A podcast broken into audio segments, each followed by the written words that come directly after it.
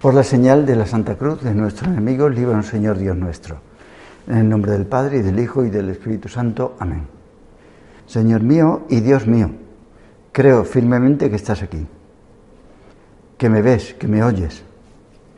Te adoro con profunda reverencia.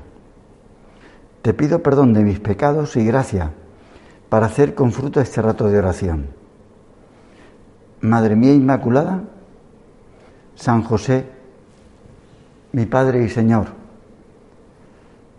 Ángel de mi guarda, intercedes por mí. Ahora llegan las que quieren estar en este colegio mayor, viendo las instalaciones. Es un sitio precioso, indudablemente, que humanamente pues mm, tiene muchas cosas que son confortables. Si vas a estudiar derecho, ahí tiene la facultad, tiene el sitio donde puedes ligar, que es la biblioteca de derecho, no solo van las de derecho, sino que puede ir cualquiera a ligar. Es un sitio humanamente pues grato porque está muy bien se come bien, se pasa el invierno con buena temperatura aquí dentro, puedes lavar la ropa, en fin. Pero lo mejor de un colegio mayor lo sabe bien alguien que ha sido decana en este colegio, lo mejor es la gente que se conoce y se trata. Qué importantes son las relaciones. Uno va a congresos más que para aprender, que también se aprenden cosas, sobre todo para hacer contactos. Una persona bien relacionada es una persona importante.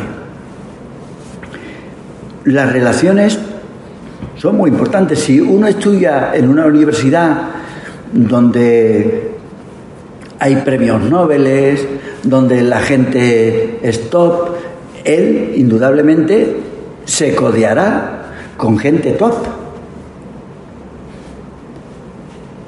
Y si uno está en un colegio mayor donde hay gente buena, uno se codea con gente buena. Qué importante es haber nacido en una familia buena. Si las relaciones después en la vida profesional son importantes, más importante, lo más importante es las relaciones familiares. Que tú te lleves bien con tu padre, que te lleves bien con tus hermanos, que haya una convivencia grata.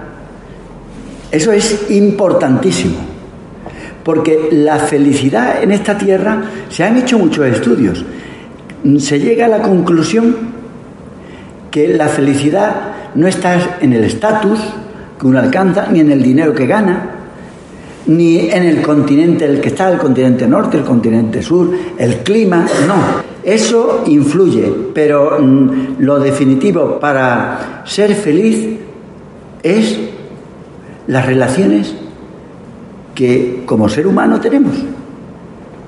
Si tú te llevas bien con la gente de tu entorno. Hay cariño y te quieren. Tú eres una persona que, que te sientes admirada, querida, valorada. Entonces,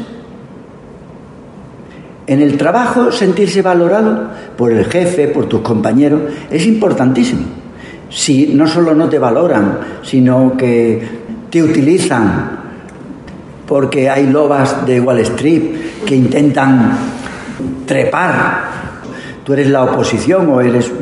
Entonces uno lo pasa mal, aunque sea una multinacional donde se gane mucha pasta. Qué importante es sentirse a gusto con los demás, porque el hombre es un ser social ¿Y de, dónde nos viene eso? Pues desde luego no es porque seamos animales, porque los animales, hay animales que tienen un hijo y luego lo dejan, de luego los padres lo dejan, ahí. Tienen relaciones, pero las relaciones entre los machos y las hembras animales, pues ya verás tú. ¿De dónde nos viene a nosotros eso? Es que Dios es así. No es que Dios, Dios sea uno, uno dice, el, el Dios de los cristianos es un Dios solitario. No. Dios es una familia. Dios es una familia feliz. ¿Y por qué es una familia feliz? Porque es una familia numerosa de tres personas, donde lo que manda es el amor. ¿Y el amor en qué sentido? Que es todo Disneylandia. La Trinidad es una Disneylandia donde eh, hay un rollo buenista, donde qué bien, todo fabuloso, Dios tiene una venda que no ve lo malo, Dios no, no, no, no. Dios es la verdad. Ve absolutamente todo, todo. Lo que pasa que Dios es amor. Cuando tenemos una mirada interesada, vemos a las personas y dicen, ah, pues mira, me, me interesa esta chica. Porque yo, si tengo relación profesional con ella, pues, hombre, está me puede dar contacto. Y esta también, pues una abogada, pues, y la otra, pues trabaja en la universidad, pues hombre, hay que llevarse bien porque al menos tengo un sobrino que le interesa eh, hacer física y la otra trabaja en Atendis y la otra, pues es farmacéutica. Pues mira, pues a lo mejor me salen baratos. Es una mirada, la mirada interesada. Es que es difícil entender que una persona en la actualidad lo dé todo por los demás. Es muy difícil. Claro, mi hermano me pregunta, bueno, ¿y tú cuánto ganas? Pues digo, pues es que se, escandalizan cuando yo les digo lo que yo ganaba y ahora tengo de jubilación. Pero y entonces, ¿para qué trabaja usted en esto? Pues mira, yo trabajo, usted mm, para hacer, que haya mucha gente en su institución, en la institución a, la que usted pertenece, pues entonces que haya más gente, mm, pues a ver si consigue. No, no, esto no, yo no soy un viajante, ni soy un... No, ¿para qué está usted? ¿Cuál es mi misión? Pues que la gente sea feliz, que se acerque a Dios, pero no solo vosotras. Cuando voy por la calle, también me interesan los que están por la calle. O si como en un restaurante, eh, pues que dan comida gallega, como estuve en el fin de semana pasado, pues me interesa también la chica, que, que no la miré, una chica de unos 50 años, que estaba muy arreglada, arreglada en el sentido que se había retocado todo lo posible, y que era de gimnasio y estaba con su novio. Pues ya me dirá, yo le llamé Fanny, porque me dio pena que a los 50 años todavía estuviera con novio y totalmente retocada. Y dice, pobrecilla, pobrecilla. Me puse a rezar por ella, por ella, por su acompañante, por supuesto por los que estaban comiendo conmigo. Y dice, es que está usted rezando todo el día por todo el mundo. Claro, es que me dedico a eso a acercar a la gente a la felicidad, pero con tan poco con lo que le pagan. Sí, pero, pero usted no tiene enemigos. Bueno, hay gente que se puede sentir enemigo mío, claro, pero yo no, porque soy cristiano. Me dedico a tener relaciones para que la gente conozca a Jesús ¿Qué es la Trinidad? Que vamos a celebrar el misterio más importante de nuestra fe, es la Trinidad. Es el santo más grande del cielo. La Trinidad es una familia compuesta por tres personas. Como cualquier familia, hay un padre, hay un hijo y está el amor que le tiene el padre al hijo y el amor que le tiene el hijo al padre. Bueno, nosotros dice, ¿y esto cómo entender a Dios? Mira, es muy difícil entender a Dios si tú no has tenido un hijo. Como no tienes un hijo, es, es difícil entender a Dios. Pero lo puedes entender si has tenido alguna vez un novio. El amor que se tiene a un hombre y sobre todo el amor que un hombre le tiene a una mujer, que forman una familia, pero la familia es cuando uno tiene un hijo, si no, no. Hasta que uno no tiene un hijo, aquello no es una familia. Y entonces son tres ya. El amor que le tiene el marido a la mujer, la mujer al marido, que ha dado como fruto un hijo, que es de los dos. Tiene cosas de la madre y tiene cosas del padre. Físicamente sí, pero sobre todo psíquicamente es que dice, yo soy, tengo de, por parte de mi madre soy así, y por parte de mi padre tengo esto. Soy un mix, más o menos acentuado. Es que si tú quieres saber lo que es Dios, es el amor humano entre un hombre y una mujer que tienen fruto. Ese fruto del amor que es la, tercera persona de la familia. Eso es Dios. Una persona que quiere tanto a la otra que le entrega todo. En Dios dice, bueno, yo me voy a quedar, a ver, ¿qué hacemos? Cuando se casan dos personas, lo primero es que se quiere y tal, pero están las cosas del dinero. Vamos a ver, ¿qué pasa con el dinero? ¿Lo juntamos todo o cada uno tiene lo suyo. Mira, yo tengo mi padre, yo tengo mi dinero, tengo un dinero, tú tienes otra cosa y entonces tú aportas, aportamos por los gastos comunes, pero cada uno tiene su dinero.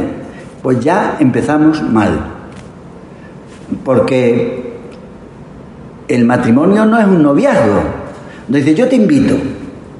Tú me invitas, yo te invito, tú me invitas, yo te regalo, tú me regalas, nos regalamos, ellos nos regalan y todo eso. No, eso es el noviazgo. El matrimonio es que todo es. Uno, si quiere a la otra persona, debe entregar qué? Todo. Hombre, mm, no le puede entregar un dedo. Pues dice, mira, te corto el dedo y te lo entrego. Y hombre, no, eso no. No le puede. Te doy el ojo. Hombre, a veces ha dado que el riñón, pues uno entrega el riñón. Pero Hombre, es que no se puede fundir. Eh, es, muy feo, muy feo cuando se habla de la media naranja. Dos media naranjas que forman una naranja. Eso es horrible, porque cuando uno se casa, uno, uno es uno y otro es otro, que forman un equipo. Pero no significa que antes estaban... No es que la mujer esté incompleta y el hombre esté incompleto, sino que se juntan para potenciarse y crear una cosa que es nueva y hay como una especie de sinergia positiva que no es uno y uno dos, no, es uno y uno tres. Es que es lo grandioso. Pues en Dios pasa lo mismo. Dios Padre que entrega todo a su Hijo, pero todo, todo, todo, todo. Pero se quedará con algo. No, no se queda con nada. Pero para él, para él no tendrá una cosa para sus gastillos, no, entrega absolutamente todo. Hombre, lo que no puede entregar es su personalidad, pues entonces se confundiría. estamos en la media naranja de todo un lío. Entonces, ¿cuál es el padre y cuál es el hijo? No se entiende. ¿Está todo mezclado? No, es que la personalidad del padre es el padre. Pero ha entregado todo lo que pues, le puede entregar, todo, absolutamente. ¿Y el hijo que lo recibe? ¿Qué hace el hijo? Ah, pues ya está, la herencia y la gasto. No, lo que hace es devolverle todo a su padre. Todo es todo. dice, pero esto es una competencia. No se pierde nada porque están entregándose continuamente todo. Tan fuerte es eso, el amor que tiene el padre y el amor que tiene el hijo, que es una otra persona. tú no ves, dice, el amor que le tienes a tu novio, Está por ahí, mira, mira, ese es el amor que tiene a tu no. No, lo verás cuando te cases y cuando tengas un hijo. Mira, el amor que yo le tengo a mi marido se llama Felipe, que es como se llama mi hijo. Claro. Es de tu marido y de ti. Este hijo es mío, sí, claro, pero, pero, solo tuyo, no también de mi marido. Pues el Espíritu Santo, que es el amor de Dios, a veces se llama Espíritu de Jesús porque es el, Espíritu de Jesús y también el Espíritu del Padre, porque también el Espíritu del Padre es de los dos, pero es una persona distinta. Esto es muy difícil de entender, dificilísimo de entender si el mismo Dios no nos lo hubiera querido revelar. Pero claro, ahora dice, qué fácil. Pero si esto ya estaba inventado.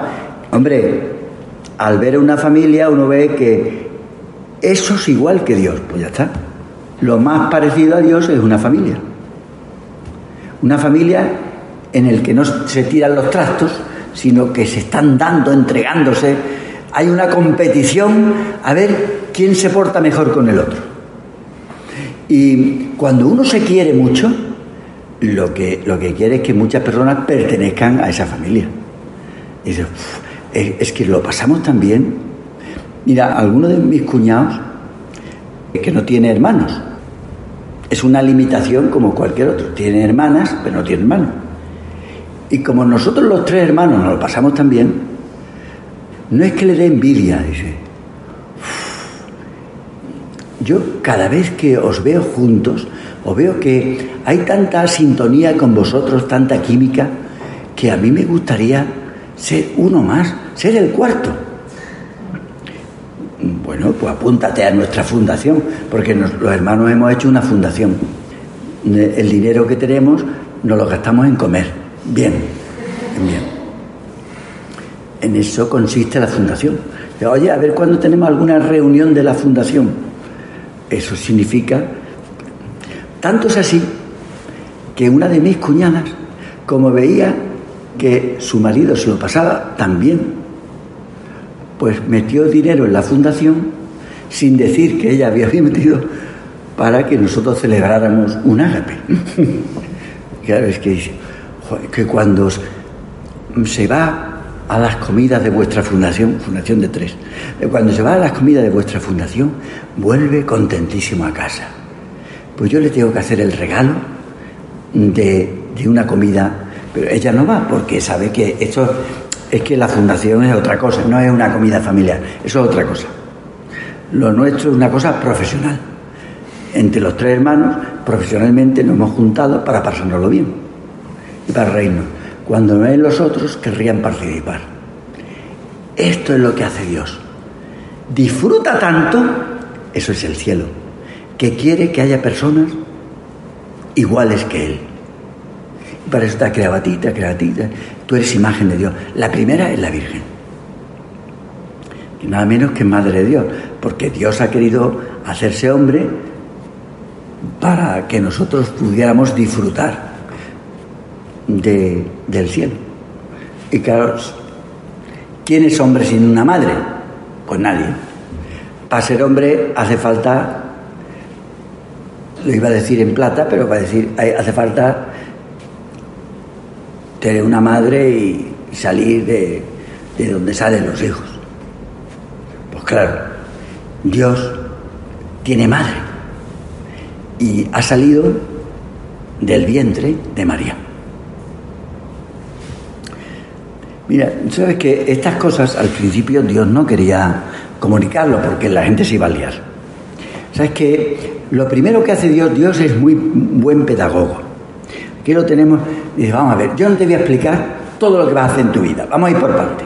Ahora estás en la universidad, estudia. Ahora estás en la universidad. Mm, bueno, pues venga, eh, ten relaciones. Ahora, luego va poquito a poco, poquito a poco. Eh, él quiere que forme una familia. Entonces hace que tú conozcas a un chico guapo, aunque no siempre será guapo. No siempre. Eh, él ha conocido una chica guapa, aunque tú no siempre serás guapa. Yo lo sé porque un día mi hermana me dijo, Antonio, ya no somos guapos. Digo, caramba, hombre, yo cuando era joven no sabía que era guapo, pero ahora me dice que he sido, digo, hombre, pues bueno, pues ya está. ¿Qué se pasa? El Señor te da estas cualidades para que la gente se relacione, porque si no, a los 90 años muy poca gente se casa. hombre, se casan los viudos cuando tiene una chica mm, pues que le hace la todo y tiene 30 años, entonces sí se casa. Pero que normalmente una mujer de 90 años con un hombre de 95, yo he visto pocas bodas. Y si tiene 100, menos. Pero una chica de 20 años con un chico de 30, sí, sí, eso sí lo he visto. Bueno, el caso es que Dios hace, no nos da información sobre lo que va, y dice, ¡puf! por tu familia va a tener problemas, ¿eh? Dios no te dice, mira, si te casas con ese, va a tener problemas.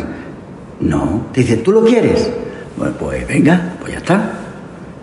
Pero, y es que va a tener tres hijos y uno de ellos va a ser un problema. No te lo dice ahora. Te da las cosas que tú puedes llevar. Por eso Dios es tan buen pedagogo que al principio lo que quería es decir, Dios es uno, Dios es uno, porque creían que Dios era el sol, la luna, las estrellas, adoraban a, todo el que se presentara, un becerro, un gato, que había... No, Dios es uno. ¿Ha quedado claro que Dios es uno? Sí.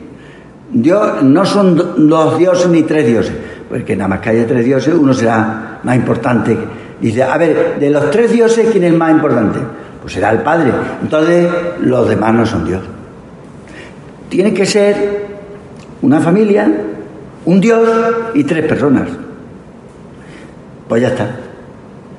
Pero que hay uno, que hay uno, que hay uno.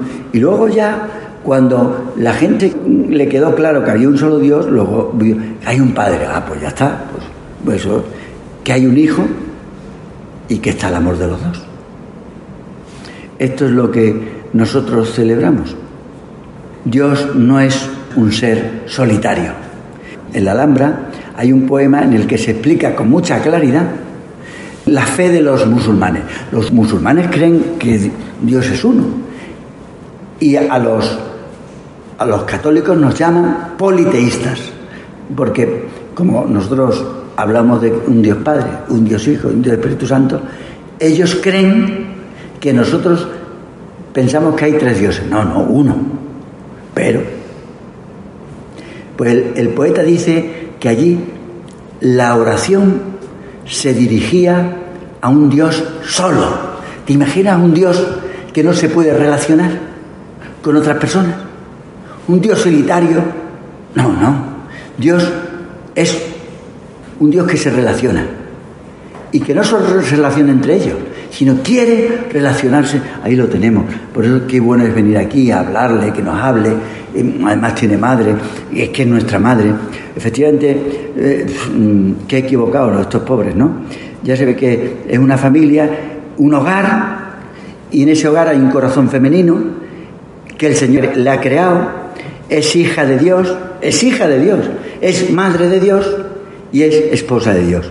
Y lo asombroso es que también es nuestra madre, porque nosotros formamos parte de esa familia. Por eso tenemos naturaleza divina. Aunque seamos hombres, Dios ha hecho hombre para que tú y yo nos hagamos Dios. Es nuestra madre, la madre de Dios. La que, pues, es como la que nos lavaba los pijamas cuando éramos pequeños. Pues así es la Virgen que todo lo bueno que tenemos y todas las necesidades, ella las quiere solucionar.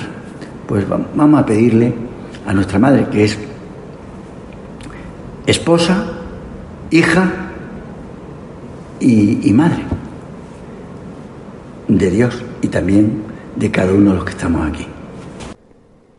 Te doy gracias, Dios mío, por los buenos propósitos, afectos e inspiraciones que me has comunicado en esta meditación.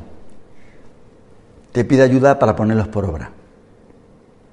Madre mía Inmaculada, San José, mi Padre y Señor, Ángel de mi guarda, intercedes por mí.